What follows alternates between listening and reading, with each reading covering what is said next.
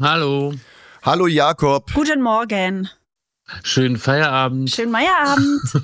ähm, Jakob, was du nicht wissen kannst, äh, wir ja. wollen dieses Gespräch aufzeichnen für einen Podcast. Ja, weißt du, was ja. ein Podcast ist? Habe ich schon mal gehört von. Ja. Und? Das ist so was Neumodernes, ne? Mit einem Transistor oder Na, so. Ne? Viele kennen zum Beispiel Baywatch Berlin. Ah ja, ist das, das ist so? ein Podcast. das würde mich ja freuen. Aha. Okay, heute ist Freitag, der 29. September und in das Logbuch unseres Lebens schreibe ich heute ein Fernsehpreis, ein Fernsehpreis. Das ist kein sch äh, schöner Abend.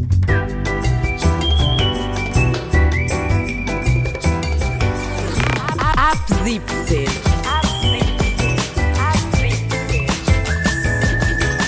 Die tägliche Feierabend-Podcast-Show. Podcast-Show. Podcast-Show. Mit Katrin und Tommy Bosch.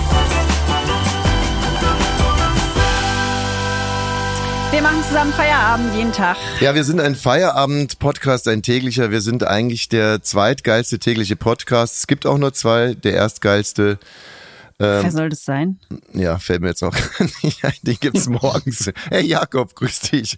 Kichert sich ja. hier im Hintergrund schon warm. Hey, ähm, guten Morgen, guten Nachmittag, je nachdem, wann bist du eigentlich aufgestanden? Nee, ihr seid doch eine Feierabendshow, ja. deswegen dachte ich so ganz professionell, tun wir so, als ob es jetzt live ist, weißt du? Und dann sage ich schön Feierabend, ähm, es ist 18 Uhr. Wenn, dann schön Meierabend. Ich, äh, aber schön die Frage ist ja trotzdem berechtigt. Du hast vorgestern einen... Ah! Nein, äh, ich sage jetzt nichts. Wir wollen das ja noch spannend halten. Ja, genau. ja, sehr gut. Guter Plan. Ähm, ja. ja. also in unserer Freitagssendung haben wir ja immer Gäste. Heute haben wir sogar zwei Gäste. Wir leben hier Toll. quasi wie Gott in Podcast. Wir haben gleich Jasmin Barek im Gespräch und, und jetzt Jakob Lund zugeschaltet aus Cologne. Ja, ich bin praktisch euer Korrespondent. Ja. Vielleicht kannst du noch mal sagen, dass ich euer Korrespondent bin. Das würde mich irgendwie adeln und dann okay. kann ich mir noch was in den Lebenslauf schreiben. Weißt du, Korrespondent. Äh, Außenreporter ist nicht so geil, ne? Nee, nee das, das habe ich schon im Lebenslauf, wie du sehr gut weißt. Jakob, geh mal raus und beleidige Helmut Kohl. alles schon passiert. Das klingt okay. ein Scherz. Wir äh, sprechen jetzt mit unserem Korrespondenten in Köln, Jakob Lund. Jakob Lund. Guten Abend. Jakob, äh, ja. hinter dir liegen jetzt zwei Abende des Deutschen Fernsehpreises. Ja. Ähm, ähm, man sagt ja zum Beispiel, die Oscars äh, sind der amerikanische Fernsehpreis. Also diesen Stellenwert hat der Preis weltweit. Und ja, so ist es, ja.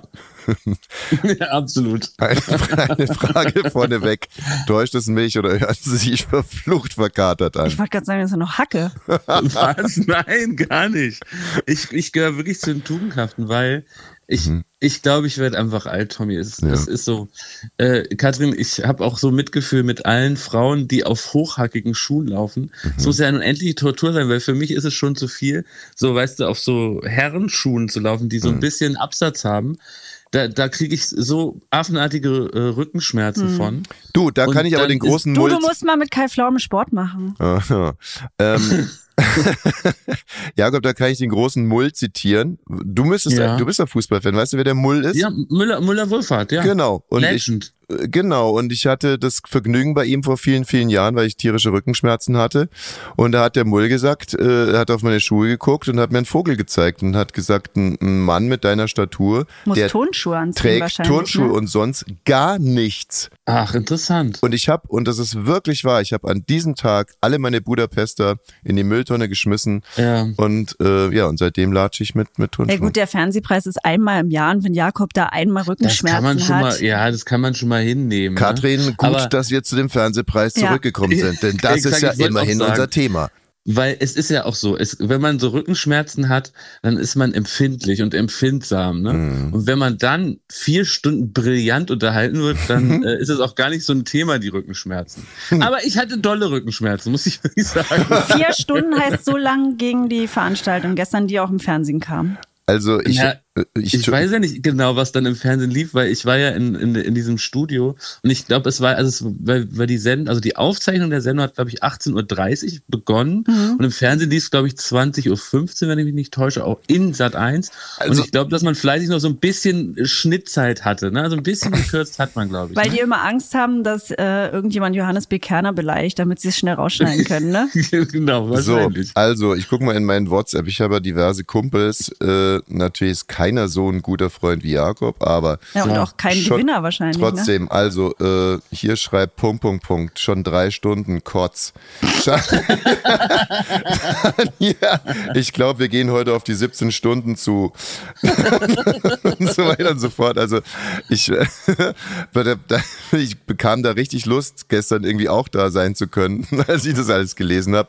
Hab mir währenddessen Alba Berlin äh, den Saisonstart von Alba Berlin angeguckt. Ja, so, jetzt komm, also. Ich wollte gerade sagen, ey, alle, die zuhören, die wollen es was wissen und ihr macht es erstmal nur runter mit Rückenschmerzen und vier Stunden. Wir da sind ja alles, alles so negativ fokussiert. Äh, ich fange jetzt mal an mit den zwei Highlights des Abends, okay? Ja. ja. Ich fange jetzt damit mal an. Ja. Erstes ich wollte aber Highlight. nur eins sagen, ne? Wir Thomas. Ja, stopp mich ruhig ab, Tommy Wosch. Ja, Wenn nein. ich hier endlich so meine Showstimme auflege und mal so ein bisschen Gas und so Schwung. Ich wollte ja nur sagen, dass. Stopp mich ruhig so richtig mit der halt Handbremse ab. Äh, das meine ich. Ich habe das, das vergessen. Können wir das noch reinschneiden? Ich habe es zum Beispiel, ich höre ja öfter ähm, Rundfunk und da ist auch manchmal ein Korrespondent zugeschaltet. Und zu dem sagt man nie so halt Maul. Keiner halt Maul. Halt Maul. Halt Maul nach Mexiko. Halt Maul nach Israel. Halt Maulkleber. So, ähm, Nee, was die ich ja nur, Highlights. Nein, was ich ja nur sagen wollte, deine Kritik ist total verfehlt, weil alles, was Jakob und ich gerade machen, ist Spannung erzeugen. Denn so. im Endeffekt so. steht doch, ja, steht doch hier ein Riesenelefant im Raum. Hat Jakob Lund einen Fernsehpreis gewonnen? Und dann eine eher nachgelagerte Frage. Wofür? Hat, äh, nee, hat so. Joko auch einen gewonnen? Also Jakob äh, war nominiert und Joko war nominiert.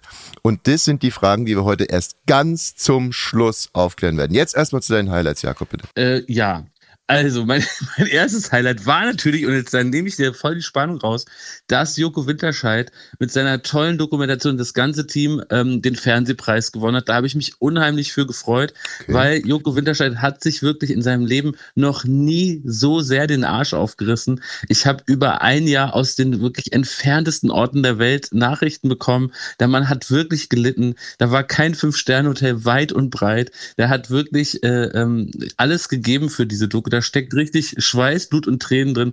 Und das, das kennt ihr auch, dass diese Amazon-Doku, ja. the, the, World's Most Dangerous Show, äh, auch eine große Empfehlung an alle ZuhörerInnen, die sie noch nicht geschaut haben. Macht ich finde die Genese Spaß. lustig.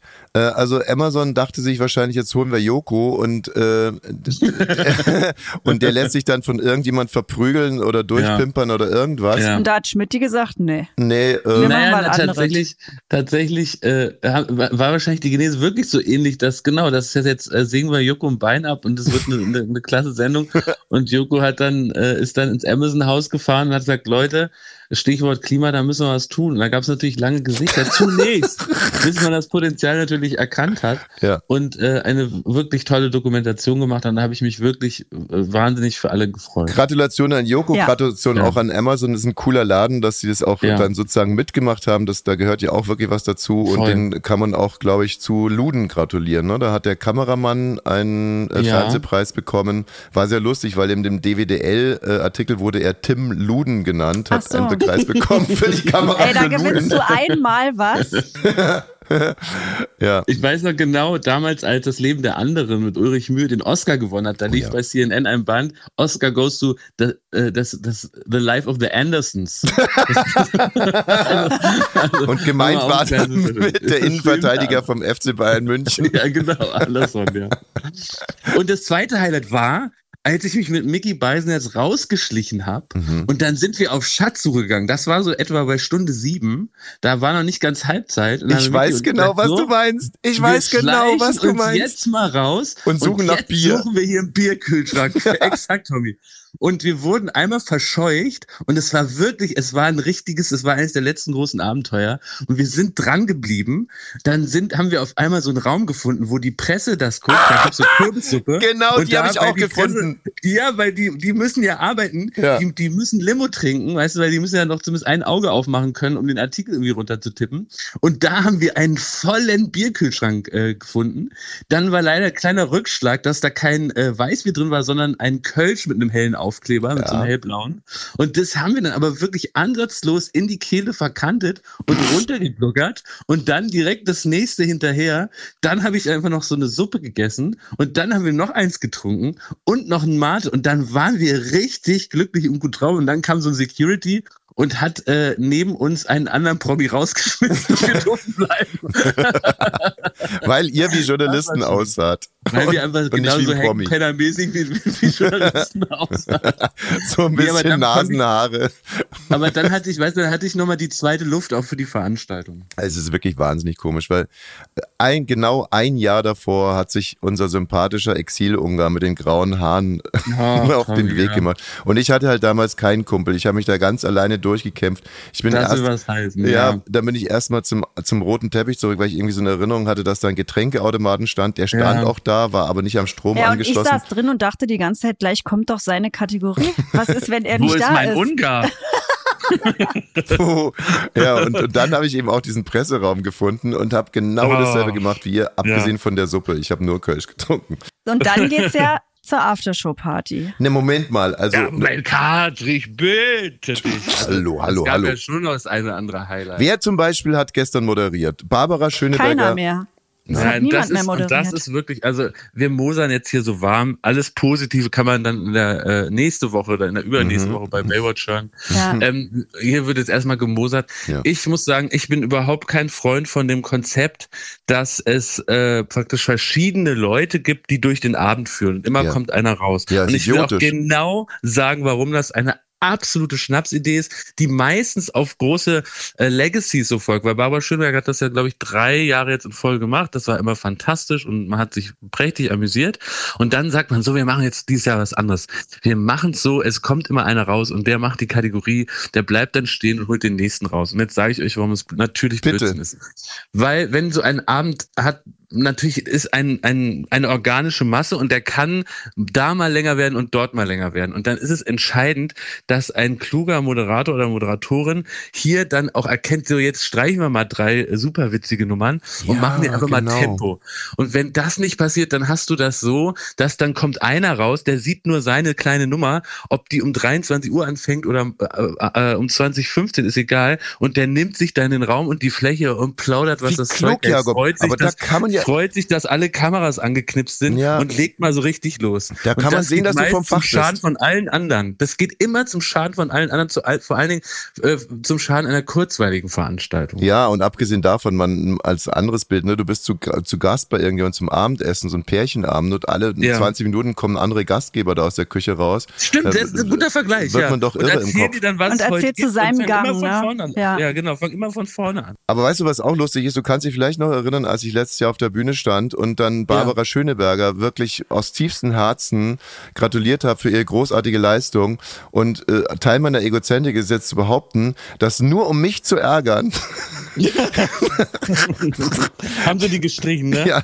Sag mal, Steffen Halaschka hat auch einen Preis bekommen, unser ja. lieber, lieber Kollege. Ja. Und zwar hat er sein Leben und das seiner Frau dokumentarisch festgehalten. Das Stück heißt Wir äh, sterben vor Langeweile. Und, nee, das äh, war sein Lebenswerk. Ach so. Er hat das Lebenswerk bekommen für Wir sterben für Langeweile. Nein, da muss ich euch, da muss ich euch eurer Häme und eurem Hass zügeln. Was? Weil ich muss sagen, ich habe da, äh, äh, ich habe da ein paar Folgen von gesehen. Das hat mich ehrlich gesagt sehr berührt. Ja. Und ich habe es dann nicht weitergeschaut. Es Aber es war Reality ja und Steffen Halaschka und seine Frau wurden einfach abgebildet Ach, oder was? mal, nix da. Also der Steffen hat mit Olivia Jones Leute begleitet, die im Sterben liegen. Und das ist einfach, das ist mein absoluter, das, das was, kann ich ein Stück, dann. das kann ich ein Stück weit gucken. Wie heißt aber denn das dann? dann? ist mir das zu traurig. Sterben. Das hieß irgendwie Sterben für Anfänger oder Sterben ist nichts für Anfänger. Ach so, gar nicht. Sterben ist gar nicht Gar cool, nicht sterben aus Langeweile. Und Olivia Jones ist gar nicht die Frau von Steffen Halaschka? Nee. Nein, ist sie nicht. Frechheit. Frechheit. Einen lieben, einen lieben Kollegen. Naja, Moment mal, Steffen ist fast so groß wie ich. Das wäre ja naheliegend gewesen, dass er sich auch eine große Frau sucht. Und gut, ähm, das Na, ihr werdet doch mal was fürs Promi-Boxen, ihr zwei. Von der Größe müsst ihr es hinhauen. Ne? Wer hat denn, ähm, wer hat zum Beispiel den Preis bekommen für die beste Serie? Das würde mich mal interessieren. Ja, das weiß ich leider nicht mehr. Mhm, okay. Wer hat denn den Preis bekommen für die beste Schauspielerin? Unser Korrespondent Jakob Lund. Nein, pass auf, ich glaube, äh, die beste Serie war Cleo. Ja, Netflix. Und, äh, eine Netflix-Produktion und da habe ich mich sehr für unseren wirklich lieben Freund Jano Ben Schaban gefreut, der als Super Regisseur hier mitgeehrt wurde. Ja. Ein ganz fantastischer Freund und den haben wir da richtig äh, hochleben lassen gestern Abend noch. Ja, und der kann und stolz die, sein, weil Jella Hase ja, ja auch sozusagen genau, äh, beste Schauspielerin genau. geworden ist für Cleo. Und die hat ihn, glaube ich, auch nochmal erwähnt und, und das auch zu Recht. Ja. Das weiß ich sogar alles noch. So, jetzt kommen Aber wir. kann ich noch über Sky Dumont reden? Oh äh, Gott, ja. ja. Oder wurde es im Fernsehen rausgeschnitten? Das, das, das kann ich mir auch gut vorstellen. Also Sky Dumont kann, kann ich einen kurzen, eine kurze Voransprache, eine kurze Vorlaudatio halten. Ja. Ich mache hier auch die große Runde. Bully Herbig wurde ja gestern auch geehrt für sein ja. Lebenswerk. Vielleicht ein oder andere Jahr zu früh, wer weiß. Aber äh, äh, Bully hat ja damals auch Schuh des Manitou gemacht und Schuh des Manitou war ja auch Sky Dumont mit dabei und er war da sehr lustig. Und seitdem gab es in der Szene, oder in den Medien oder in der Branche immer das große Missverständnis, dass man Sky Dumont für lustige Rollen besetzen muss. Und ja. da hat so der ein oder andere Schiffbruch erlitten, weil Sky Dumont eigentlich er, als er selber jetzt nicht sehr, sehr komisch ist. So, das als kleines mhm. Entree für deine mhm. hoffentlich dazu passende Geschichte. Ja, so halb, also die haben, in, also um es mit deinen Worten zu fassen, haben die Sky Dumont schon richtig besetzt. Sie haben äh, einen Flügel auf die Bühne gestellt, einen Gitarrenspieler auf einen Hocker gesetzt oh, oh und haben dann äh, vom MDR aus den 80er Jahren, aus so einer alten äh, äh, Dose, haben sie noch Bodennebel gefunden. Und die haben sie dann freigelassen, diesen Bodennebel. Mhm. Und dann wurde das Licht, Licht im Saal so ein bisschen gedämmt und dann hat äh, Sky Dumont mit ganz ernster Stimme angefangen, äh, einen Text vom Prompter zu lesen, äh, in den wiederum immer wieder in die Pausen Ausschnitte aus verschiedenen ähm, Dokumentationen geschnitten waren. Mhm. Und da hat man jetzt, also das war, das war wirklich, also äh, ein lieber Freund hat gesagt, das war so wie wenn David Brent auf der Firmenfeier sich so inszeniert. also, also Ricky Gervais als David Brent, also vom, vom englischen The, The Office, Office, so loslegt. Und also das, das war das, das soll, das war, das war so verkitscht und hatte so viel Pathos. Mhm dass, dass, dass, obwohl die Themen wirklich traurig waren, mussten alle irgendwie im Saal so anfangen zu grinsen und zu lachen, weil das also war eine, das so eine, eine wie als letztes Jahr. Du warst ja letztes war. Jahr auch da. Da ist ja. doch irgendjemand, irgendein Schauspieler vor Iris Berben niedergekniet. Wer war denn das nochmal? Oh, das, das war, war so der liebe schlimm. Peter Lohmeier. Liebe Grüße. Peter, Mann, du bist doch eigentlich so ein cooler Typ. Das war so ja. schrecklich. Ja, ich glaube aber, da lassen sich manche dann auch zu was hinreißen durch das Adrenalin und so. Ja, aber das war ja eine geplante Nummer, Katrin. Ja, das war das so ist, geplant. Ja, ja, der Lohmeier hat das, das war, der Lohmeier hat nee, das auch Lohmeier, geübt. Ach was, ja, ja. aber das war, das war wirklich, das war, das war hier eine geplante Nummer. Hm. Und also, äh, da, ich, man will ja auch nicht nur sagen, was doof war, aber das war wirklich ganz peinlich. Und da, es, es wurde auch noch peinlicher, Nö. denn es, es wurde dann so eine Matz zugespielt, ganz traurige Ukraine-Doku. Und das letzte Bild, äh, Patronenhülse im Matsch, Schnitt und dann ganz unglückselig, weil eben auch nominiert, ging es so, also so in der Ukraine. Burger King die große Wallraff-Doku.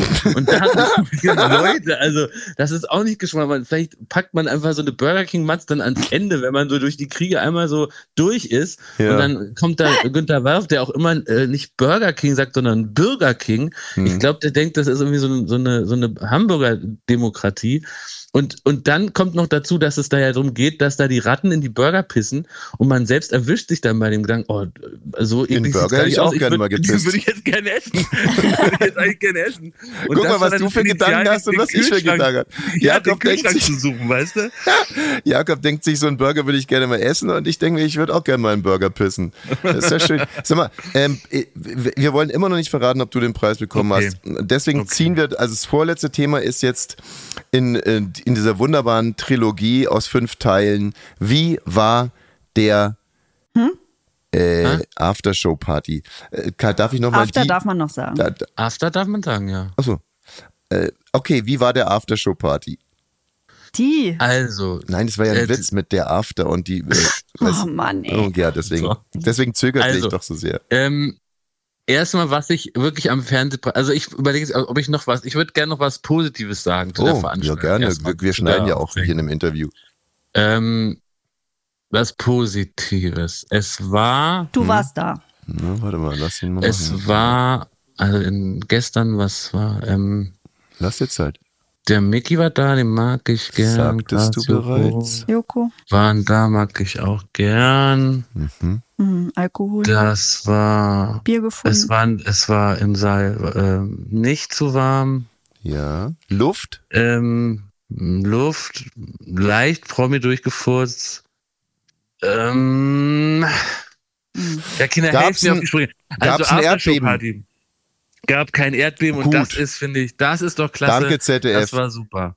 Also, äh, die Aftershow-Party und, also es, es, es, ist ja wirklich, die, die Veranstaltung wird ja eingerahmt und die, es ist erstmal gibt es das große Hallo im Foyer, mhm. das kennt ihr ja auch noch, ja. ne? also vor der Veranstaltung dass man das ist übrigens so richtig beschissen. Das ist Nein, echt das beschissen. fand ich am witzigsten, weil ich habe da folgendes gemacht, ich habe mich so 360 Grad im Kreis gedreht und immer so mit den Augen geblinkt und dann war das wie Zeppen. Da habe ich gesehen, oh guck mal, Frau Ludwig, ja. das muss exklusiv sein. Dann weitergeredet, Zeppen. Ja, ja, Jakob, da kann ich dir aber eins sagen. Zeppen. Vor dir stand wahrscheinlich irgendjemand, der wahnsinnig gerne mit dir geredet hätte, während du gezeppt hast. Das kenne ich nämlich ja. auch.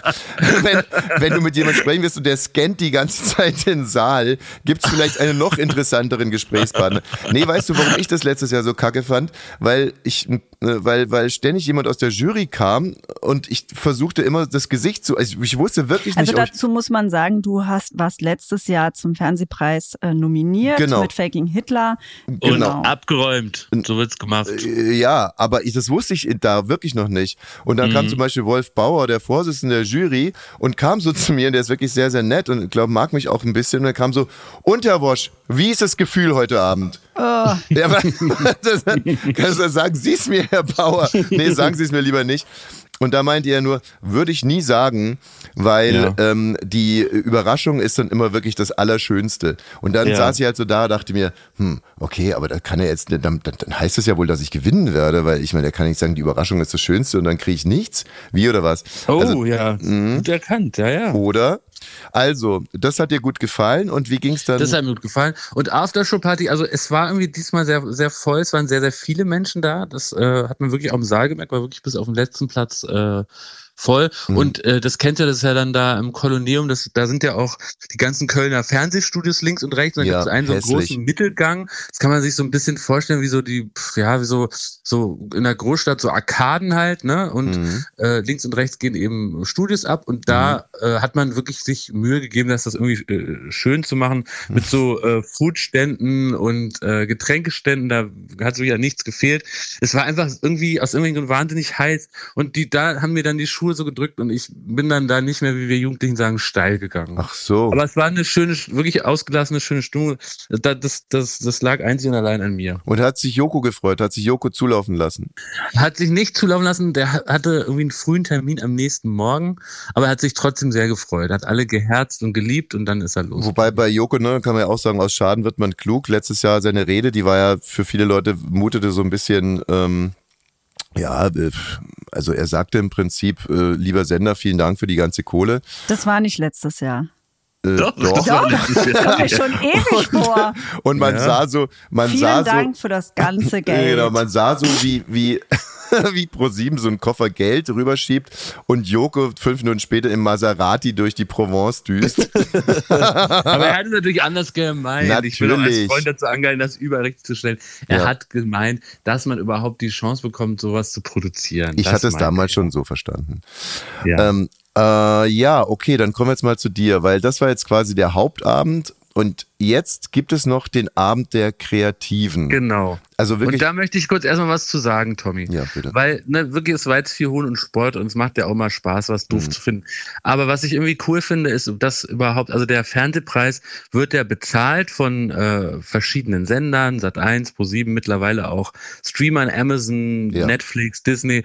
Also da tun sich einige zusammen, weil man muss schon sagen, ne, da kommen ganz viele Leute, viele Hotelkosten. Das ist eine teure Veranstaltung. Ja. Das ist einfach so. Das ist eine sehr sehr teure Produktion. Ja. Die Quote war in den letzten Jahren nicht besonders Nein. gut.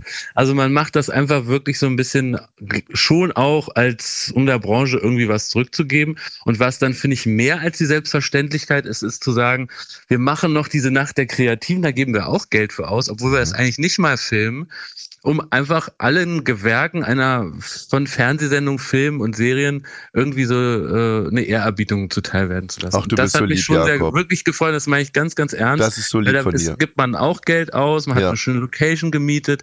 Das war dann nicht dort in dem Studio, sondern in der Flora hier in Köln, ganz, ganz schönes Gebäude. Und das war auch so ein bisschen von der Atmosphäre insofern anders, als man hat an einem Esstisch gesessen mit seinen äh, lieben äh, Mitnominierten. Es gab zu essen. Jakob, ganz kurz. Es ja. gab zu essen und dazwischen wurden die Preise verliehen. Deswegen konnte man plaudern, hat gegessen ja. und getrunken. Und es war eine etwas andere Atmosphäre. Ja, aber was ich, um deinen Gedanken jetzt nochmal ein bisschen rauszuarbeiten, plastisch zu machen. Also da sitzen diese zynischen Medienmanager bei äh, RTL, Pro7, wie sie alle heißen, so, und die denken sich so, und heute nehmen wir mal richtig Geld in die Hand. Das jagen wir durch den Schornstein ähm, und zwar nur aus reinem, aus reinem Altruismus, weil wir wollen den Autoren und den Fernsehschaffenden und das hat mit meiner Eitelkeit jetzt gar nichts zu tun, also dass ich dann da der Gastgeber bin und dass ich natürlich für die Kohle auch einfordere, dass mein Betrieb einen Preis bekommt und dass wir den dann vermarkten und unten ins Banner reinstellen. Also im Endeffekt naja, ist es so ein, das kann man Wohltätig, so sehen, ein Wohltätigkeitsabend. Das sage ich, aber es ist kein Wohltätig, ist natürlich, wenn du so willst, es wird Geld investiert, um auch Promo zu machen, Promotion, um, ja. ne, wenn, jetzt kommen wir wenn du Sache eine Serie näher. produziert hast, die einen Preis kriegt, ist das natürlich super. Aber für mich Aber klingt es so, als wäre ich bei dem Abend lieber dabei als bei dem anderen, bei der Nacht der Kreativen. Das klingt irgendwie so, als wäre man da das richtig gut sich, aufgehoben. Das bezieht ne? sich auf beide Abende. Ne? Nur, dass der, der Hauptabend, der kostet halt irgendwie 5 Millionen für die Eitelkeit der Fernsehmacher und der Abend davor, der kostet halt 500.000. Weil äh, da gibt es dann halt nur eine Erbsensuppe mit Einlage. Nein. das stimmt gar nicht. Also auch deine Zahlen, die sind, die sind wirklich wesentlich, glaube ich, zu hoch. Aha. Aber äh, da gab es auch keine Erbsen, sondern wirklich ganz, ganz leckeres Menü mhm. mit Creme Brûlée und Rinderfilet und eine vegane Variante und Menü mit Fisch und dies und das. Und du bist ja Aber, angetreten gegen, also bestes ja, Buch, ne, für Wer genau, stiehlt mir die Show, gegen genau. Till Reiners und gegen Till Reiners und Kollege. Raphael Selter. Zwei wirklich ganz liebe und tolle Kollegen. Der eine äh, zuständig fürs Browser-Ballett und mhm. der andere für seine Dreisatzsendung, mhm. Till Reiners. Und äh, Nichts verraten ja, jetzt erstmal. Ich, ich, ich habe ja im Vorfeld auch alles versucht, um Till Reiners noch, noch mies und malig zu machen. Ja, hab's gehört. Ja, ja. Naja, da war ja auch diese eine Geschichte, aber jetzt bringt's auch nichts dem mehr. Obdachlosen, ja, ja. Was mit dem Obdachlosen? Ja, ja. Ja, genau. gehen wir jetzt nicht breit, das gehört hier. Till Reiners, ne? Toller Kollege. Ja. Mhm. Und hier, ich rede jetzt hier nicht nur von der Tüte, äh, ne? So. Nee, da ging es um viel Geld. Aber es ist, wie gesagt, ich habe auch Till jetzt versprochen, okay. dass es jetzt auch mal. Ist jetzt, muss das Thema muss ja jetzt auch mal durch sein, ne? Ja. Aber also das waren deine. Eine Instanz gibt es aber noch, aber das ist jetzt ein anderes Thema. Das war also waren deine Gegner an dem Abend und ja. ähm, wie war es denn, also wie war es denn im Laufe des Tages? Ist da in dir so ein bisschen Spannung hochgekommen oder ähm, war es dir ehrlich gesagt wurscht? Äh, ganz ehrlich. Nein, ey, es war mir überhaupt gar nicht wurscht. Mhm. Ich habe gedacht, ich komme da so hin und ich versuche mich irgendwie so im Gleichgewicht zu halten, um nicht zu aufgeregt zu sein. Und ich war wirklich dann den ganzen Tag über sehr aufgeregt. Und das ist eine ja. ganz komische Mischung, weil man weiß nicht, ob man gewinnt oder nicht. Mhm. Man will dann auch nicht zu aufgeregt sein, sich zu sehr freuen, weil man dann das ja mit großer Enttäuschung bezahlt, wenn es nicht Man muss klappt. eine Rede vorbereiten, weil man, man ist ein muss, Profi. Genau, man muss sich was vorbereiten, weil ich wollte nicht zu den Arschlöchern gehören, die gesagt ich habe jetzt da gar nicht mit gerechnet, nichts ja, vorbereitet, weil genau. du bist einer nominiert, Gott. deswegen sollte man damit rechnen. Aber das ist wirklich, ähm, um das auch nochmal rauszuarbeiten, so ging es mir letztes Jahr ja auch, es ist sowas Bescheuertes. Man ja. muss sich eine, man, man glaubt, also ich habe ja nicht wirklich dran geglaubt, weil wir waren nominiert äh, mit der Pass und ich fand den Pass ehrlich gesagt nicht besser, aber äh, vielleicht sogar auszeichnungswürdiger. So, und hab, musste mir natürlich trotzdem meine Gedanken machen, was ich dann da auf der Bühne so sage. Und da kommt man sich echt doof vor, bis hin zu, man wird so ein bisschen abergläubisch und denkt sich, also wenn ich mir das jetzt hier so konkret ausdenke, dann wird es ganz bestimmt nichts. Aber du hattest äh, dir auch schon was vorbereitet, ja? Ein Gag ich habe einmal aufgeregt, nee, von einer Woche so ein paar Stichpunkte zusammengetragen für mich selber und dachte so, ich will einfach da nichts stottern. Hm. Ich ähm, Hast du einen Gag vorbereitet? Nee, hab, wollte ich nicht machen. Weil? Wollte ich nicht machen.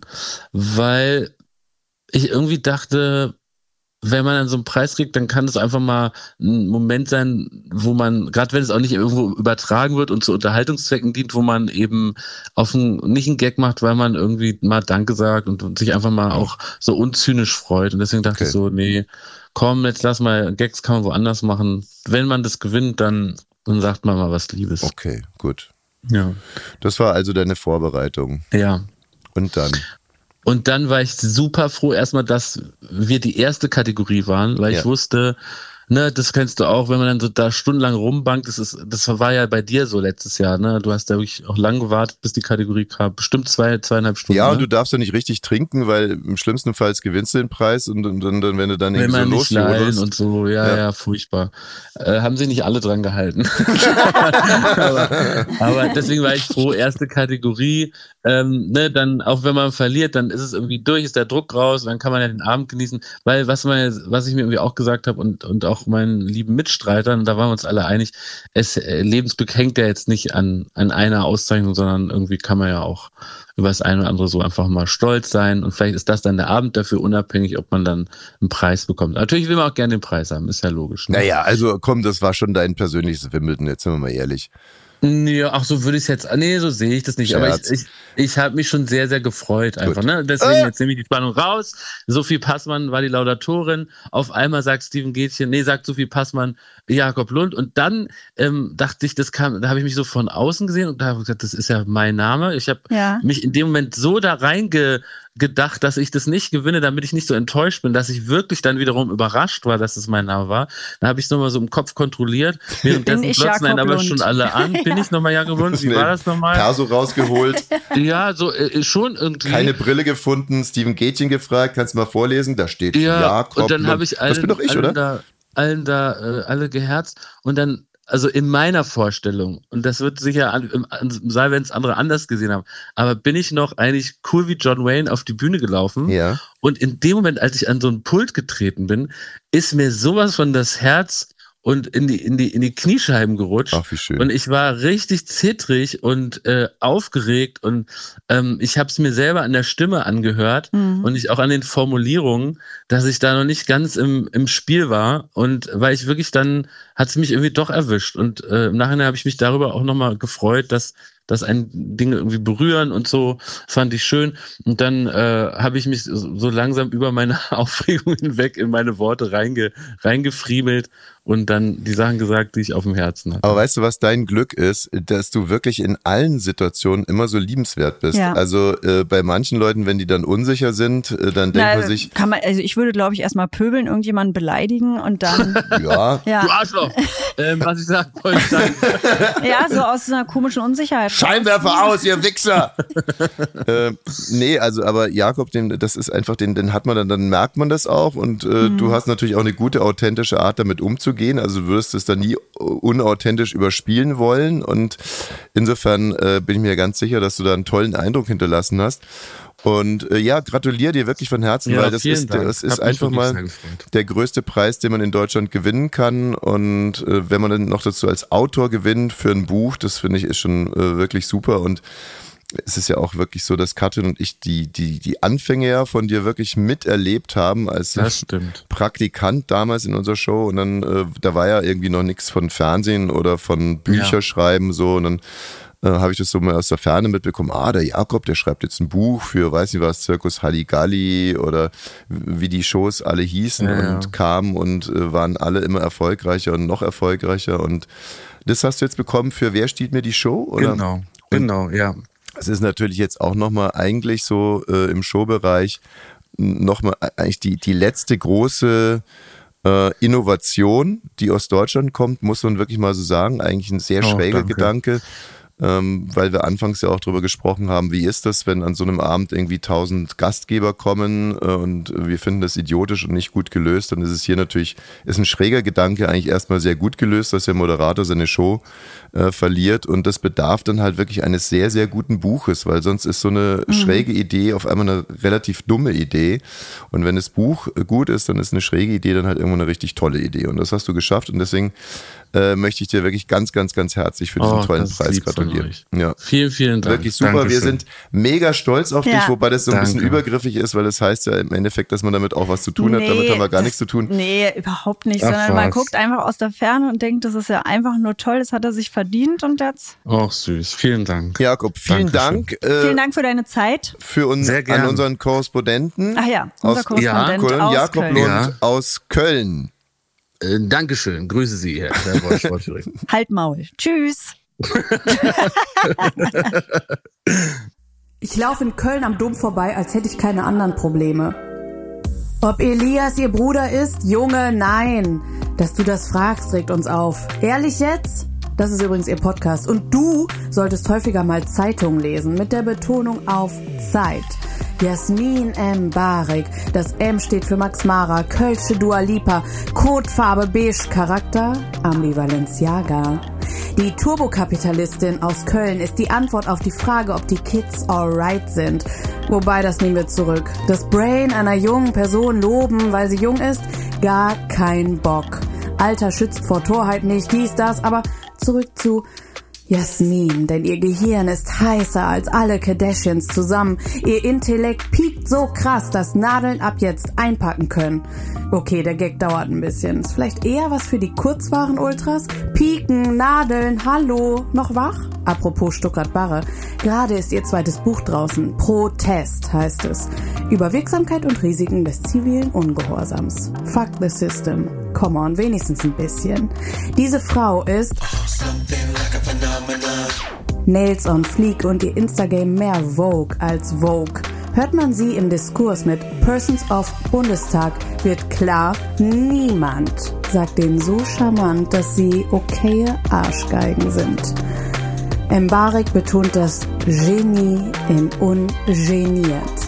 Anyways, wie Jasmin sagen würde, Vorhang auf für die radikale Akzeptanz der Tatsache, dass es einen Menschen gibt, dessen Kleiderschrank genauso gut sortiert ist wie der Frontal- und Parit... Bruder, Paritallappen, wir können's nicht mal vernünftig aussprechen. Whatever forever. Hier ist Jasmin M. Barek. Mashallah. Na, Jasmin, hast dich gefreut gerade ein bisschen. Ich ne? habe das Gefühl, ich habe den Nobelpreis gewonnen fürs Sitzen, aber ich, also, äh, Wahnsinn. Äh, äh, hat, erinnert mich ein bisschen an Max Herre, war aber unsere Redakteurin Inga. Sensationeller, äh, wirklich Inga. Vielen herzlichen Dank. Ja, wir, danke, sehen, Inga. wir sehen sie ja gerade durch die Scheibe. Also ja. In dem Fall kann man wirklich mal, also ja. ich weiß, dass jetzt eigentlich dieser Mund dir gehören sollte, Jasmin, aber äh, Inga hat uns nee, ja der wirklich... Moment gehört Inga bisschen geflasht, Jasmin. Ich, ähm, die Dramaturgie dieser Sendung ist ja eigentlich so, dass man den Gast ein bisschen vorstellt, haben wir jetzt gemacht, dann ein wenig plaudert und anschließend kommt dann das Einzige, was mich interessiert, nämlich Stadtland Fluss spielen. Und ähm, ich werde heute beim Plaudern meine Kräfte schonen, das kann ich dir direkt sagen. Echt? Für das Stadtland Fluss, ne? Ja, weil. Weil du Angst hast, dass Jasmin gewinnt. Tommy hat noch nie verloren. Also ich habe früher als Kind vielleicht mal gegen meinen Vater verloren. Mhm. Aber das war's auch. Und seitdem habe ich nie wieder verloren. Wir spielen hier jeden Freitag und hier waren schon die klügsten Köpfe. Wer? Also, naja, also Max Richard Lessmann? Magst du jetzt im Nachhinein über unsere Gäste hierher ziehen? Ich habe bloß gerade überlegt, wen du meinst. Ja, und er wäre einer davon gewesen. Pass auf, Jasmin, wie gesagt, ist eine kluge Frau. Die weiß es natürlich sofort. Die denkt sich, ah, wenn ich dann äh, nächste Woche nicht da bin, dann ziehen die so über mich her. Also, Es war ein schlechter Scherz, der okay. darf doch mal möglich sein. Und Jasmin hat vorhin schon gesagt, dass sie ähm, auch sehr gut ist im Stadtlandfluss. Ja, leider. Also ich bin einer von denen, die super schnell schreibt. Ähm, das hasst meine Familie, deswegen spielt keiner mit mir. Vielleicht bin ich auch so aus der Übung, dass du einfach trotzdem gewinnst. Ja, also äh, wie gesagt, ich versuche dich jetzt einfach äh, geistig mürbe zu machen mit Fragen, die mich keine Kraft kosten, aber die ich viel. Erklär mal Quantenphysik zum Beispiel. Kann mein Mann machen. Ich bin da leider zu dumm für. Quantenphysik weiß ich auch nichts. Hast du gerade gesagt, kann mein Mann machen? Ja, mein Mann ist Physiker. Mein Mann kann. Mein Mann kann, genau. Mein Mann kann. Also mit der Antwort hast du, glaube ich, noch nicht viel Kraft gelassen. Äh, du sitzt heute äh, auf dem Platz, den du selber als den Apofika-Platz bezeichnet hast. Ja, diese Apofika-Seite. Das ist ja so ein Tisch mit vier Plätzen und ich sitze mal auf der von mir aus jetzt linken Seite und Markus Feldenkirchen auf der anderen Seite. Mhm. Das hat sich so eingespielt, deswegen, sonst fühle ich mich nicht sicher. Apofika, genau. Apokalypse und Filtercafé, da bist du jeden Dienstag Gastgeberin mit dem Kollegen Feldenkirchen. Und äh, noch viel wichtiger, glaube ich, du hast ja auch einen eigenen Podcast bei der Zeit. Ehrlich jetzt heißt der. Mhm. Und hast da äh, die schärfsten PolitikerInnen zu Gast. Ja, das, muss, das müssen dann die Leute entscheiden, die es hören. Ne? Aber äh, genau, das ist ein Podcast, in dem Politiker ein Thema mitbringen und nicht, äh, die dann ehrlich sein können. Hahaha.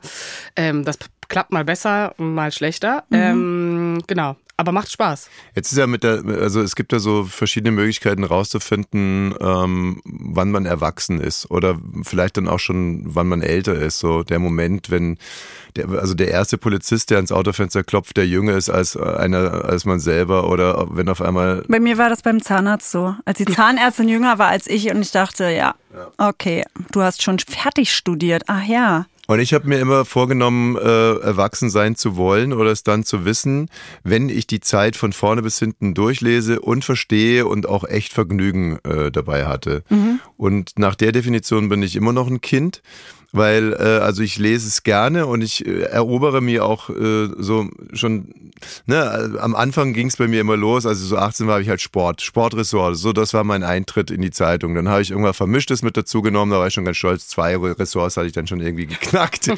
und dann so die dritte Seite habe ich mir dann auch irgendwann mal mhm. erobert. So bei der Zeit gibt's schon noch so die eine oder andere Seite, ähm, die mich möglicherweise überfordert.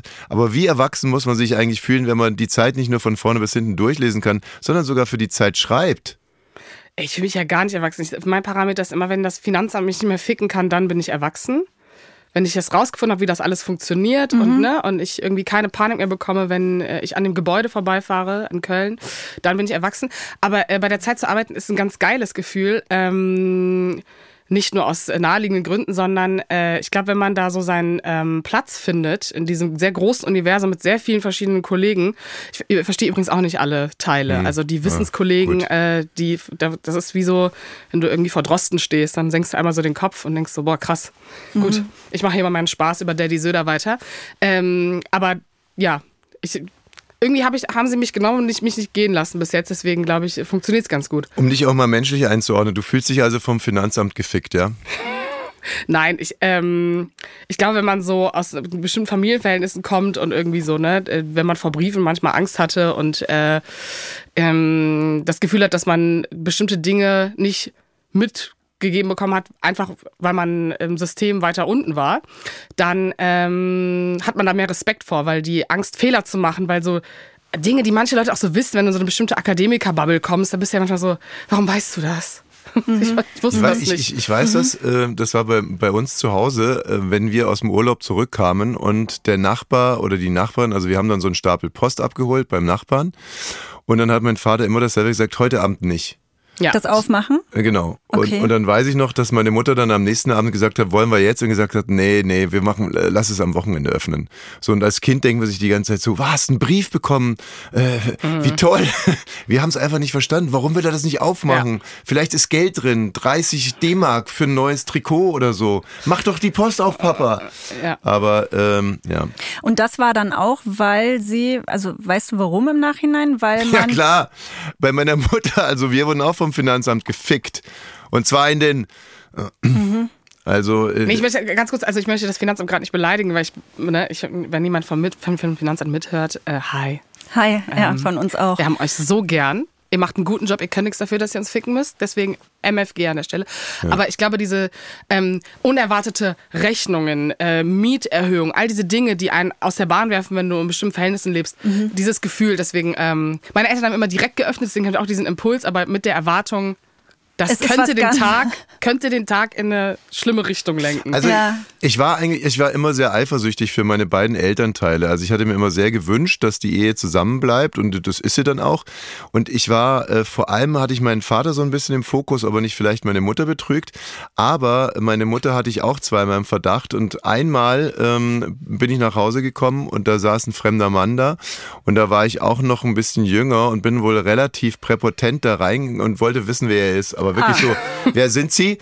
Und das war dann der Gerichtsvollzieher. Oh. Und ähm, fand ich auch sehr lustig. Und dann habe ich eben erfahren, dass der auch öfters mal da ist und dass meine Mutter mit dem eben auch schon Kaffee trinkt. So. Und das andere Mal habe ich sie durchs Dorf fahren sehen in einer Gegend, wo sie normalerweise, also nach meinem Dafürhalten, nicht rumzufahren hat. da hatte nämlich eigentlich nur ich rumzufahren, weil da war der Fußballplatz. Sag ich, dass meine Mutter da so rumfährt und dachte mir, was fährt die denn in hier Schondorf. Rum? Ja, ja. Ja. Schon auf am Ammersee ist jetzt kein Riese. Da dachte ich mir, die hat hier gar nichts rumzufahren.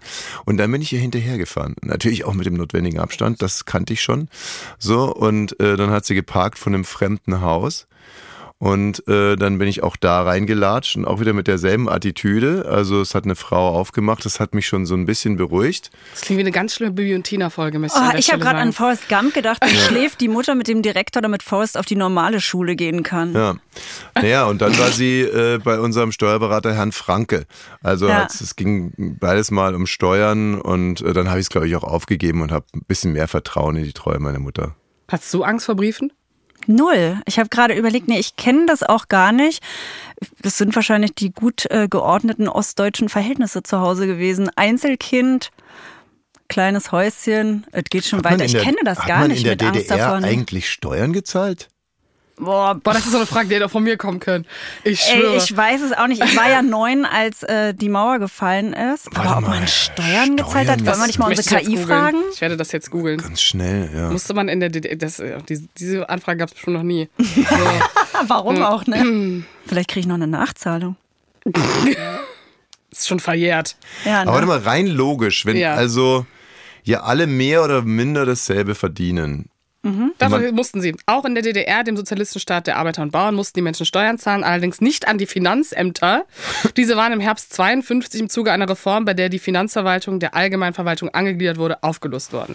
Sondern, Sondern an wen? man musste die Kohle direkt bei Erich in Wandlitz vorbeibringen. Der Steuersatz der Einkommenssteuer war 0,62 Prozent. Hallo Herr Honecker, also hier sind jetzt meine 222 Ostmark. Moment, ich muss hier noch äh, kurz den angebundenen Hirscher schießen. Wie viel hat man verdient? Ja, 250 Mark. Achso? Na ja, klar. Die steht aber auch nicht an wen.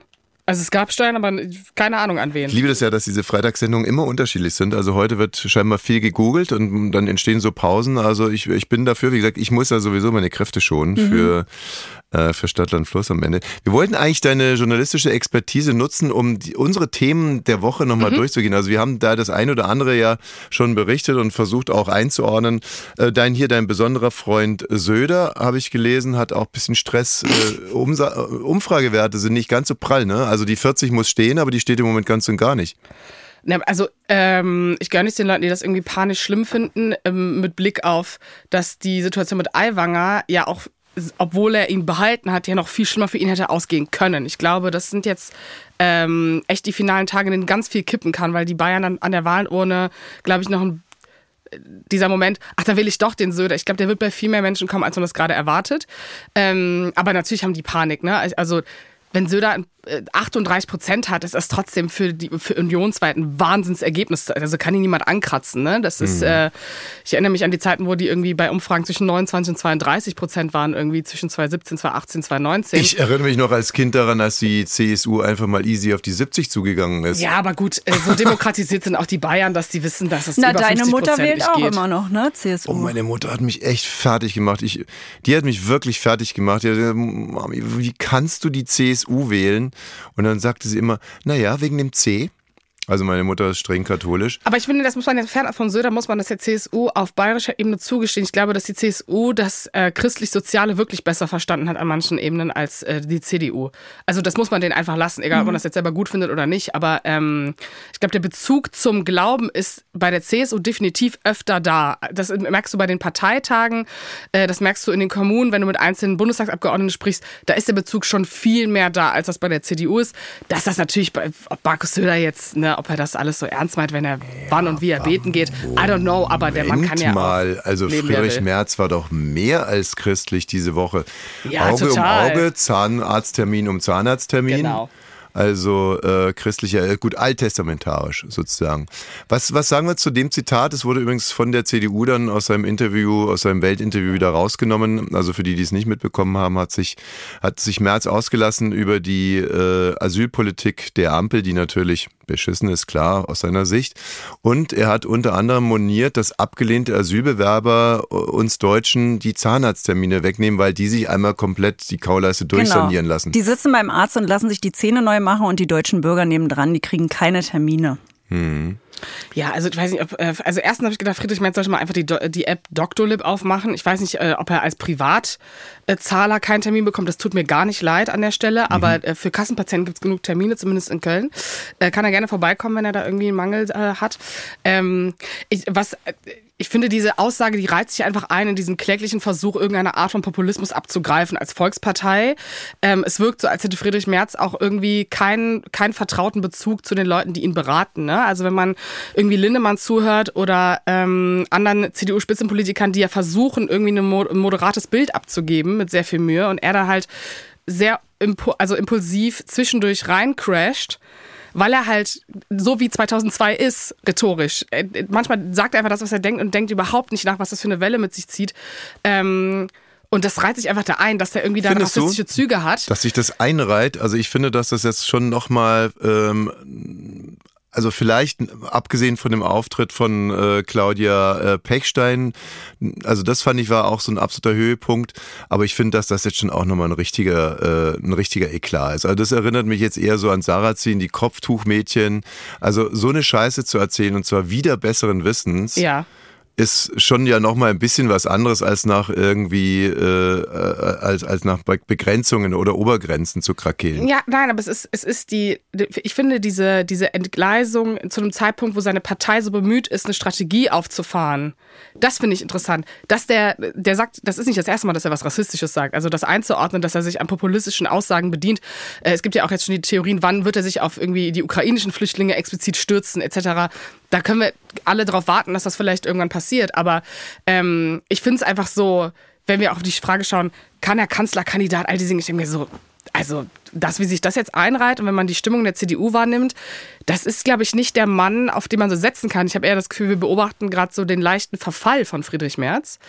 Ähm, auf Kosten von Asylbewerbern. Naja, aber das ist ja bei Friedrich Merz auch nichts Neues. Wenn man irgendwie in die 90er schaut oder auch 2002, äh, Vergewaltigung der Ehe, Abstimmung etc., all diese Beispiele, das verlierst du ja als Politiker nicht, wenn du dann 20 Jahre raus warst, wiederkommst und denkst, du kannst genau mit der gleichen Rhetorik, Haltung ähm, kannst, du uns das gerade noch mal, kannst du uns das gerade nochmal servieren? Vergewaltigung in der Ehe? Also äh, da ging es. Ja. ja. Es gab ja äh, diese Abstimmung damals, ob Ver Vergewaltigung der Ehe als ein, eine Straftat äh, ist. Das war 2002? Nee, das war in den 90ern. Okay. Und äh, Friedrich Merz hat auch, wie Horst Seehofer, glaube ich, auch, wie Horst Seehofer auch, ähm, dagegen gestimmt. Also, dass es weiterhin, dass Frauen in der Ehe vergewaltigt werden können und es keine Straftat ist.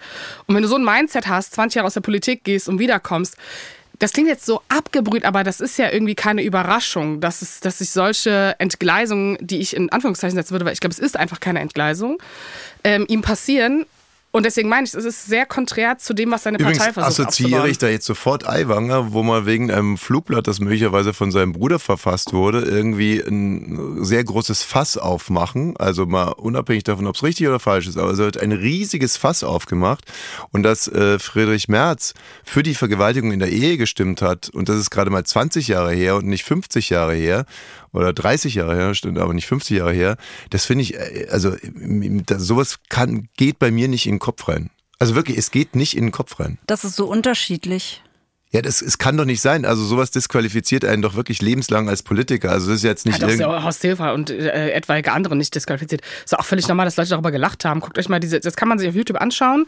Diese Sitzung, wo es darum ging und du hast eine Riege von Männern über 40, die einfach darüber lachen.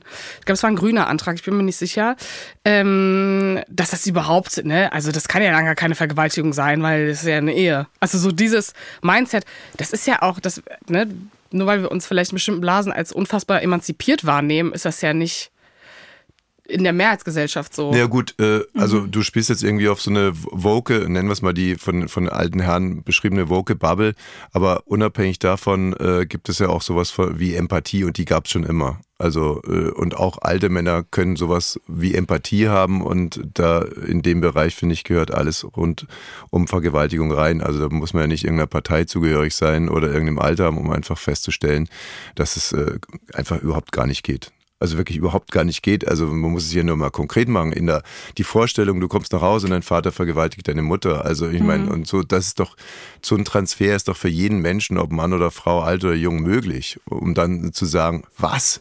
Ja, moralisch sind wir uns da total einig. Ich ja. glaube nur, äh, wenn man Politik beobachtet, sind das so Parameter, die man halt bedenken muss, dass das ähm, auch jetzt, wenn man Leute fragen würde, würden die einigen sagen, ach, die sollen sich mal, die sollen sich mal nicht so haben. Also das ist einfach da. Und ich glaube, damit zu arbeiten und zu wissen, okay, solchen Leuten begegnest du und wie arbeitest du damit, gerade wenn sie in Machtpositionen sind, das ist ja trotzdem relevant. Friedrich Merz ist trotzdem einer der beliebtesten Politiker, hat die gleichen Beliebtheitswerte wie Olaf Scholz. Das jetzt ein Kompliment ist, das ist eine andere Frage. Aber äh, die CDU äh, führt in Umfragen. Also es ist ja jetzt nicht so, als hättest du so eine krasse Revolte gegen das Alte, was Friedrich Merz verkörpert. Kann es also, äh, kann es also funktionieren? Kann es sein, dass Friedrich Merz nicht abgestraft wird äh, für diesen Rassismus? Kann es sogar sein, dass man sich irgendwie orientiert an Donald Trump, dass man sagt, hier, da gibt es diesen Präsidenten, der irgendwie erzählt hat, dass er Frauen irgendwie einen Schritt langt, also also Grab Pussy und es hat ihm alles nicht geschadet, der von sich selber behauptet hat, er könnte am Times Square äh, einen Menschen erschießen, würde trotzdem Präsident werden. Ist das also der Hintergedanke, dass es klappen kann und wird es klappen? Nee, das, die Landtagswahlen entscheiden das.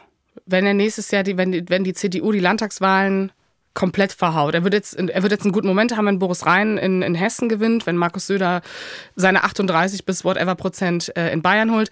Das wird ein kurzer Ausatmer sein, aber wenn nächstes Jahr im Osten alles bergab geht, dann wird das, dann muss ein Parteichef dafür gerade stehen. Ne? Also das hat dann auch damit zu tun, wie gut man seine ähm, Leute im Griff hat, im Sinne von, ob man eine klare Linie fährt oder nicht. Was übrigens, wie ich finde, Kassel Lindemann sehr versucht aufzubauen und dass sich Friedrich Merz immer wieder eingerissen äh, wird. Mhm. Wir beschäftigen uns schon jetzt seit längerer Zeit, aber jetzt seit ein paar Tagen ganz konkret mit der Frage, äh, schaffen wir das? Und haben das Label, wir schaffen das ganz sicher ähm, und versuchen in unserem konkreten Umfeld ähm, Fälle zu begleiten, wie zum Beispiel wir wohnen im Mühlenbecker Land und haben jetzt gesprochen mit einem Ortsvorsteher und Priester in Wandlitz, der da einen ganz tollen Prozess irgendwie geleitet hat. Und ähm, daraufhin haben wir eine Menge ähm, ja, so Feedback bekommen eigentlich auch. Und ich möchte hier mal einen, ähm, wie nennt man das jetzt eigentlich? Na, Silke hat uns zum Beispiel geschrieben bei Instagram, da haben wir ja einen Channel ab 17 Podcast und sie sagt folgendes. Liebe Katrin, lieber Tommy, vielen Dank für euren fantastischen Podcast. Genau mein Humor. Vor allem danke ich euch für eure neue Rubrik Wir schaffen das. Dem Beitrag des Diakons kann ich mich nur anschließen. Meine Nachbarn und ich können eine ähnliche Geschichte erzählen. Seit spätestens 2015 haben sich in unserer Straße im Hamburger Südosten von bestimmt 200 Häusern unabgesprochen mindestens 20 auf unterschiedliche Weise um Geflüchtete gekümmert und tun dies teilweise immer noch. Deutschunterricht, Fahrradwerkstatt, Kinderbetreuung, Kleiderkammer, Ämtergänge. Als sich die Unterbringung im ehemaligen Baumarkt immer unerträglicher gestaltete, wurden auch Zimmer zur Verfügung gestellt. Zusammen mit Saif, Maran oder Fahid wurde viel gegrillt, getanzt, gelacht, Geschichten aus der Heimat erzählt. Auch unter den Deutschen sind seitdem einige neue Freundschaften entstanden. Saif hat mittlerweile ein IT-Studium mit dem Bachelor abgeschlossen. Der studierte Archäologe Maran arbeitet nach seiner Ausbildung zum IT-Kaufmann bei der Telekom und Tischler Fahed fährt LKWs, wenn er nicht gerade Salsa tanzt. Mittlerweile habe ich von Syrien auf Ukraine umgeswitcht. Neben dem Erlernen von Akkusativ und Dativ wird auch hier gern gegrillt. Extrem lecker gebacken, gemeinsam das grottige deutsche WLAN verflucht und trotz allem gelacht. Geht doch. Liebe Grüße von Silke. Ja, das ist jetzt sozusagen eine Nachricht von vielen und auch im Rahmen der Interviews hat sich irgendwie so abgezeichnet, also man schafft das auf alle Fälle äh, problemlos, aber es sind auch wirklich viele Ehrenamtliche äh, nötig dafür und äh, natürlich muss Bund, Länder und Kommunen das finanziell unterstützen, was ja gar keine Frage ist. Aber äh, wie empfindest du denn jetzt gerade diese Diskussion? Im Prinzip hat man ja das Gefühl, es wird gerade um nichts anderes mehr gesprochen. Ich glaube, wir haben, äh, das, ich versuche das irgendwie schon seit Jahren irgendwie ein bisschen zu sagen, aber ähm, wir haben uns nicht um die Menschen gekümmert, die verunsichert waren 2015 in der Bevölkerung, was äh, sie so anfällig macht für diese wiederkehrenden populistischen platten Debatten. Weil das waren die Menschen, gerade in Bayern zum Beispiel, die waren in den Grenzen da, die haben Brötchen verteilt, die haben keine Ressentiments gehabt, die haben Flüchtlinge aufgenommen. Die haben sich aber einfach durch dieses große, wir schaffen das oben und dann auf kommunaler Ebene ähm, das strukturell Überforderte einfach nicht verstanden gefühlt. Und das, wenn man sich nicht verstanden fühlt, dann ist man einfach verständlicherweise anfälliger für dieses, für diese schnelle Erklärung. Nee, dann lassen wir es einfach komplett. Wir können das gar nicht schaffen. Wir haben gar keine Kapazitäten dafür. Ich glaube, der Wille der deutschen Zivilgesellschaft zu helfen, Stichwort Empathie, ist eh unfassbar groß und da. Das haben wir auch bei den Ukrainern wieder gesehen. Und so war das übrigens auch bei den Syrern. Also die Leute haben, äh, ich komme aus Köln, aber auch in den Dörfern drumherum, es war völlig normal. Leute haben Leute aufgenommen, wir waren alle an den Bahnhöfen. Also ich glaube, auch wenn es nochmal passiert, hoffentlich passiert nicht nochmal durch einen Krieg ausgelöst so eine große Welle, aber dann wird es auch wieder passieren. Und ich glaube, diese, ähm, dieses schnelle Erklären von Problemen durch ähm, Asylanten, das ist einfach, das ist ja immer same old story, weil man ja diese Strukturprobleme, da müsste die CDU sich komplett selbst kritisieren für die letzten 16 Jahre. Da müsste man aufzeigen, dass politische Prozesse in diesem Land viel zu langsam sind, etc. Das ist ja alles mal wieder Selbstkritik, die in so einem beschissenen Wahlzyklus von alle vier Jahre Bundestagswahl, alle fünf Jahre die Wahl, das ist, passt einfach nicht. Das klingt jetzt total platt, aber ähm, deswegen bin ich kein Fan davon, diese ganzen Debatten so laut mitzuführen, so kleine Nischendinge. Ähm, wir müssen nicht diskutieren, dass jeder Mensch, egal welche Hautfarbe, kriminell sein kann, äh, jegliche Religion äh, Menschen beinhaltet, die vergewaltigen, das hat nichts damit zu tun, etc. etc. Ähm, aber ich finde, dieses Appellieren an, ist diese große Menge, die sich auch gerade, die vielleicht auch jetzt zuhören, die eine Ukrainerin mit Kind bei sich wohnen haben oder vor vier Jahren hat noch der Syrer bei denen gewohnt, die sind ja alle noch da. Ähm, und ich glaube, da nochmal die Debatte aufzugreifen und zu sagen, hey, wir haben euch damals nicht richtig zugehört, das schnell vielleicht auch als Populismus verflucht, wenn jemand sagt, hier gibt es ein Problem ähm, das wieder aufzugreifen, ich glaube, das ist immer der richtige Moment. Äh, und deswegen finde ich diese Debatten gerade so als Puh. Jesus Christus, muss ich irgendwie, Echt? kann ich mich nicht äh, also beteiligen ich hab, dran. Ich habe in dem äh, Kontext schon Probleme mit dem Wort Infrastruktur, weil es von beiden Seiten als so abstraktes, äh, scharfes Schwert benutzt wird. Ne? Die einen sagen, wir haben die Infrastruktur und die anderen sagen, wir haben keine Infrastruktur. Und es ist mir ehrlich gesagt wahnsinnig unkonkret. Ich kann es dir konkret machen. Ja, so. Ähm, das Problem ist, dass, äh, also wenn du selber aus einer Migrafamilie kommst, wo du weißt, wie lange Anträge dauern, das ist auch genau da so. Äh, es gibt zu wenig Leute, die dort arbeiten, ähm, die diese Anträge bearbeiten für pissige Sachen. Den Essensgutschein bis hin zur Wohnberechtigungsschein, bla bla, all diese Dinge. Das zieht sich so wahnsinnig lang, dass dann diese Flüchtlingsheime so wahnsinnig überladen sind, die nicht wissen, was sie damit tun sollen und sich dieser Druck natürlich auf einzige, einzelne Politiker vor Ort versammelt. Du kannst auch nicht einen Batzen Geld hinstellen, wenn Entschuldigung, du, ganz kurz, ich muss ja konkret ja. dazwischen gehen. Inwiefern verlagert es hier einen Druck? Es ist ein Verwaltungsdruck. Aber wir reden hier gerade von 21 Prozent Menschen, die behaupten, dass wenn Ausländer in ihrem Umfeld leben, die Frauen vergewaltigt werden, die Handys gestohlen werden, die Jobs weg sind, die Grundstückspreise fallen. Also das ist für mich der große Widerspruch. Nee, der, der, also erstmal, du redest jetzt von den AfD-Prozentzahlen, genau. ja? Äh, da kann man erstmal sagen, mindestens die Hälfte sind nationalsozialistische Denker, die du aus diesem Land nicht entfernen wirst und die weiterhin so denken werden. Mhm. Also diesen, das ist, glaube ich, auch Migranten schon immer bewusst gewesen und Menschen, also die äh, irgendeine Art von Marginalisierung haben. Diese Art von Nazis wird es immer geben. Die Frage mhm. ist, was machen wir? Wir können ja in der Wählerwanderung nicht genau sehen, wie viele es sind, aber dieser erhebliche Teil zum Beispiel von der SPD, der runtergegangen ist und dann geht es bei der AfD hoch, da kann man schon sehen, das ist so ein so ein Misch.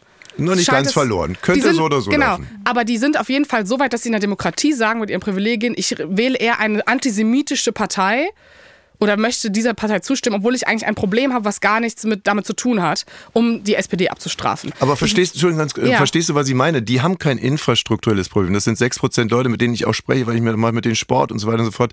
Die sagen nicht irgendwie, oh, hier, die Anträge haben für die lange gedauert oder hier auf dem Amt sind wir überfordert, mein, mein Aktenstapel ist so riesig, sondern die sagen einfach, unsere Grundstückspreise gehen runter, unsere Kinder werden auf den Schulen Aber die lernen. Stimmung kommt daher.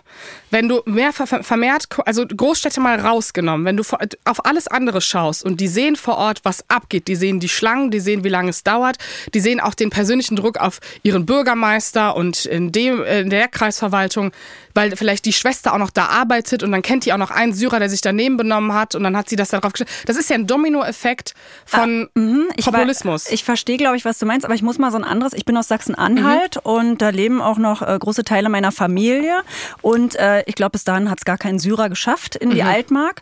Äh, aber ähm, trotzdem haben, schreien viele davon, jetzt nicht aus meiner Familie, aber die da mitarbeiten, wir schaffen hier gar nichts mehr. Es ist nicht zu schaffen und da ist nicht ein Syrer, da sind vielleicht drei Ukrainer mhm. und das war's. Kein Antragsteller, das kein Verwaltungsdruck, aber, keine aber mangelnde ein Infrastruktur. sagt, oh, das, das, also wir haben ja hier noch Glück gehabt, aber wir schaffen das auf gar keinen Fall. Naja, weil das, also weil wir polit, politisch auch in dieser Hauptstadtjournalistenblase zum Beispiel dieses Asylproblem oder äh, äh, Zuwanderung ähm, sich daraus hieft, dass einzelne Fälle sich aufbauschen. Das ist wie wenn du in der Bild das und das liest, dann ist, gilt, ist, gilt es als generelles Ding. Oder auch Friedrich Merz, wenn er sich in so einer Aussage bietet, dass erweckt den Eindruck, die Politik würde sich viel mehr um die anderen kümmern, es würde viel mehr Geld in die anderen Länder. Diese ganzen rassistischen Ressentiments bündeln sich ja. Das heißt, wenn du denkst, hm, also hier gefällt mir nicht, wie die Ampel steht oder hm, ich kann mit meinem Grundstück nicht das machen, was ich möchte, denkst du so, ja, weil die Politiker kümmern sich ja nur um diese Syrer. Habe ich letztens wieder in der Bild gelesen oder da und da, dass die so und so viel Geld im Monat bekommen, obwohl die nur in ihrem Flüchtlingsheim sitzen. Das ist ja. Oder im hessischen Wahlprogramm steht dann, dass sie nach sechs Monaten hier wählen sollen, was auch total hilfreich ist.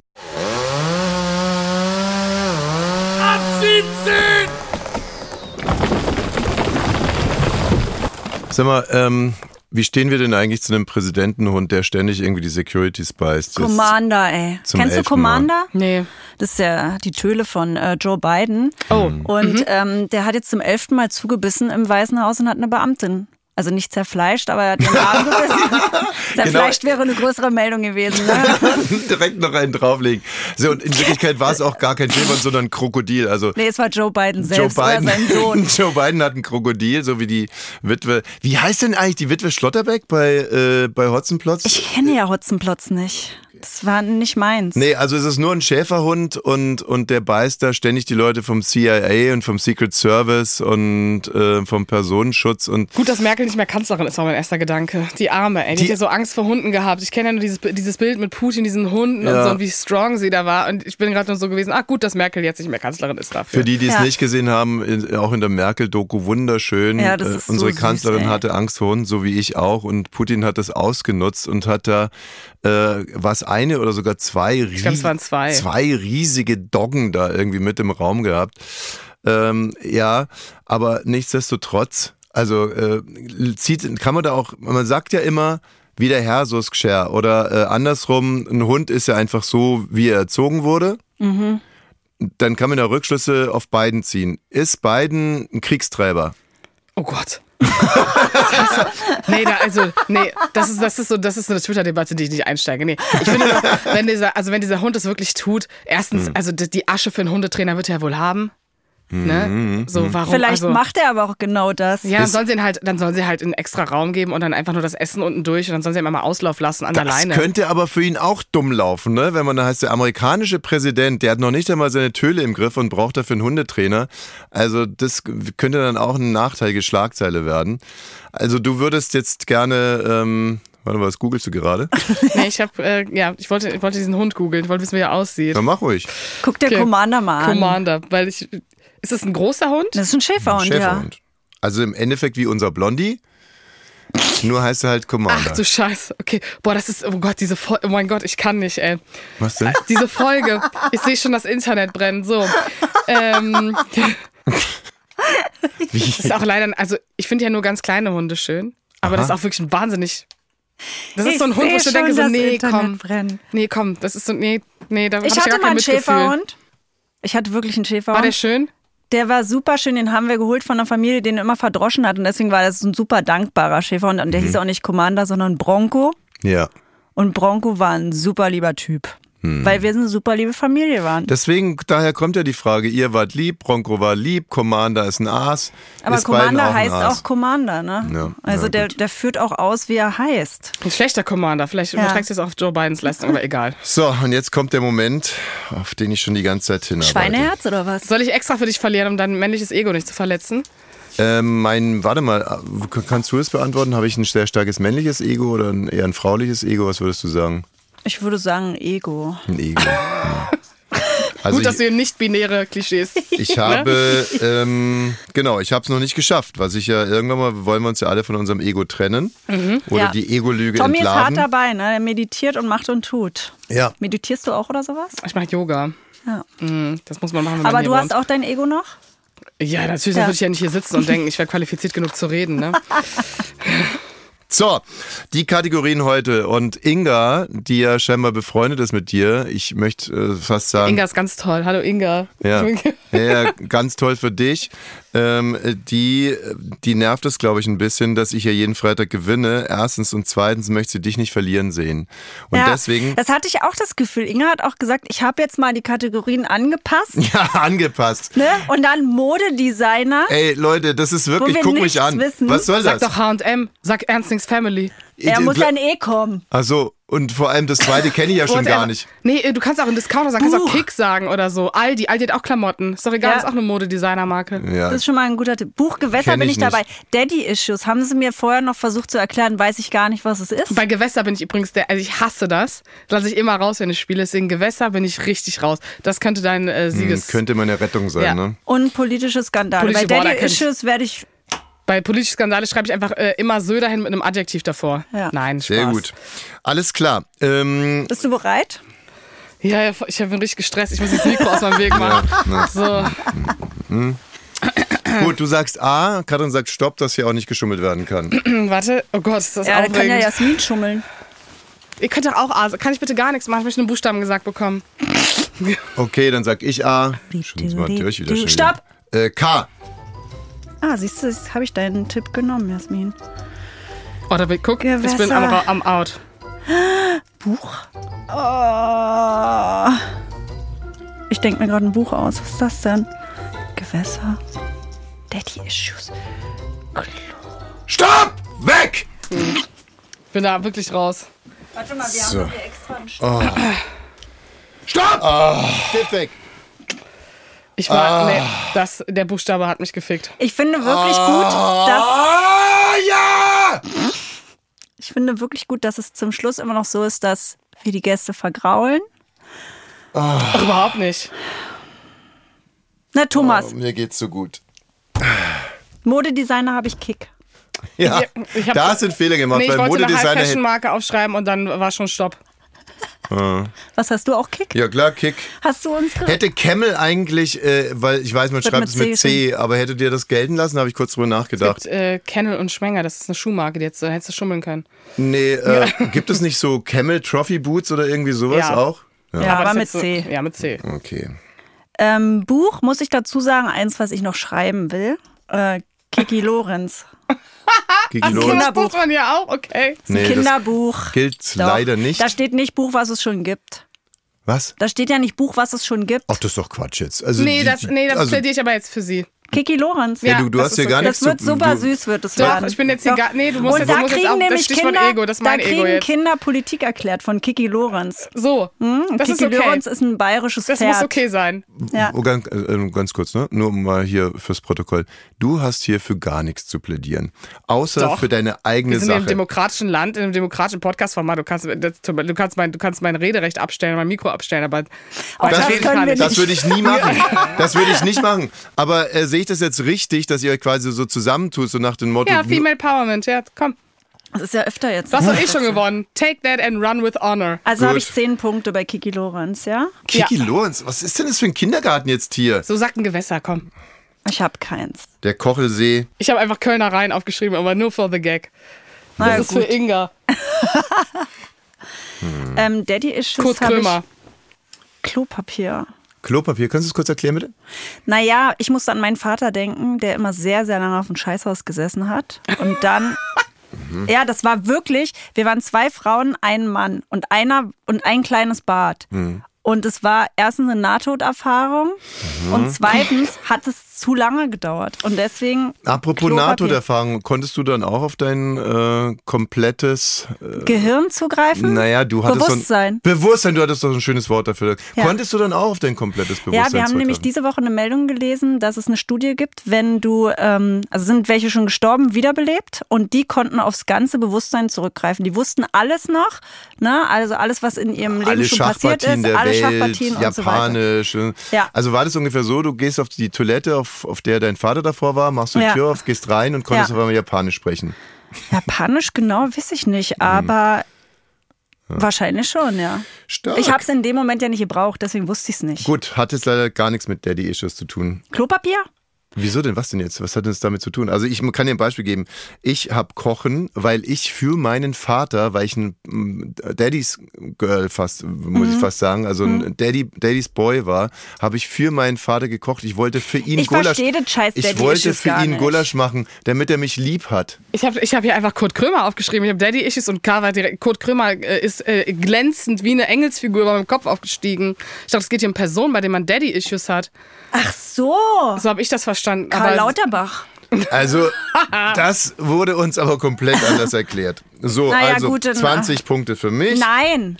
Und dann? Nee, da kriege ich 10 Punkte für, für Kurt Krümmer. Ja, und du definitiv. Ey, also ihr seid da wirklich. Nee, dafür kriege ich definitiv ihr 10 Punkte. richtige Biester. Politik, äh, Skandale. Skandale. Habe ich Karl Theodor zu Gutenberg. Mhm. Okay, Doktorarbeit, da habe ich dich beim Wort genommen, weil du hast anfangs gesagt, du schreibst einfach Söder hin mit einem Adjektiv und ich habe hier hingeschrieben Koch Aussprache. So, und wenn Koch Was? Koch, der Politiker Koch, äh, ja. eine ganz schlimme Aussprache, englische Aussprache, Katastrophe. So. Ja, na Mensch, wer hat denn Der jetzt Skandal gewonnen? ist, dass der Koch so schlecht Englisch spricht? Ganz genau, das ist, ist das der so? Skandal. Das ist der Skandal, richtig. Finde ich meinen Skandal ein bisschen geiler. Findest du geiler, ne? Mm. Karl Theodor. Aber äh, Karl Theodor so gut, hätte man auch bei Daddy Issues aufschreiben können. Ja, der passt überall So, hin. ich wirklich, Leute, ihr habt wirklich... Auch bei Buch. Ich bin so froh. Ich bin ja. wirklich froh. Und diese Freude, und das ist wirklich eine tief empfundene Freude, nimm die bitte nochmal als, als wirklich Respekt von mir. Ich hatte Angst vor dir. Ich hatte wirklich Angst vor dir. Ich weiß gar nicht, was so nett ist. Das ist dieses Angry Migra-Framing, aber das ja. ist auch okay. Nee, ich Angry Migra-Framing, was ist ja. das denn? Kennst du das nicht? Nee. Dass man so, das, manchmal wird mir das so gesagt, dann bin ich so, okay, warum hast du denn Angst vor mir? Ja, weil Inga die Rubriken geändert hat. Deswegen, was hat denn das mit Angry Migra Framing zu tun? Äh, da kriegt mir jetzt zum Schluss noch was reingewirkt. Ja. Guck mal, so ist das, wenn man sich mit Leuten anlegt, die aus der Gen Z kommen und Twitter benutzen. Ah, es war toll, dass du da warst. Ja, vielen Danke, Dank für deinen durfte. Besuch. Ich bin übrigens auch, das ganz ehrlich, ich bin mir gar nicht sicher, ob ich heute ausreichend von dir gelernt habe. Und das mache ich jetzt genauso, wie ich sage. Ich, äh, wenn wir uns das nächste Mal sehen, werde ich da nochmal einen anderen Schwerpunkt draufsetzen. Okay. Ja. Weil du dich so auf Stadt am Fluss, guck mal, wie unnötig. Du hättest dich, gar nicht, hättest dich einfach darauf verlassen können, auf dein Intellekt. Ja, das tue ich nicht. Das ist wirklich ein Problem bei mir. ich hab sie platt gemacht. Oh Gott, jeden Freitag dasselbe. So gehe ich ins Wochenende. Jasmin, vielen Dank, äh, dass du da ja, warst. Vielen Dank. Es gibt ja auch ein Buch, was, ja. Äh, was du geschrieben hast, äh, was wir allen, die jetzt zuhören, sehr ans Herz legen können. Wie heißt das? Protest. Das ist ein Essay äh, über äh, letzte Generation, Fridays for Future und wie wichtig Protest für diese Gesellschaft ist. Es geht auch um Corona-Demonstrationen. Es ist nicht nur eine linke Perspektive. Liebe Podcast-Abonnenten, liebe Radio 1-HörerInnen. Oh, bei Podcast-Abonnenten hätte ich auch schon mal gendern können, ne? Ja, ja, ist zu spät jetzt. Das, das ist jetzt zu spät. Kann man, bin ja auch wirklich nur ein einfacher Mann, kann man nicht alles erwarten. Kauft dieses Buch. Es ist quasi ein Befehl. Habt ein schönes Wochenende, vielleicht sogar ein verlängertes Wochenende. Und äh, wir hören uns Wir sind trotzdem Montag wieder da, ne, am Brückentag. Brückentag gibt es für uns nicht. Das, äh, für, für die Brücke haben wir keinen Termin bekommen beim Zahnarzt, Herr Merz. Bis oh Montag. Können wir den rausschneiden, bitte? Ja. Danke. So, Feierabend. Das war ab 17 für diese Woche. Montag geht's weiter, natürlich ab 17 Uhr. Dieser Podcast ist eine Produktion von Studio Bummens. Abonniert den Kanal, aktiviert die Glocke und ihr findet uns natürlich auch auf Instagram. Ab 17 Podcast. Bis nächste Woche.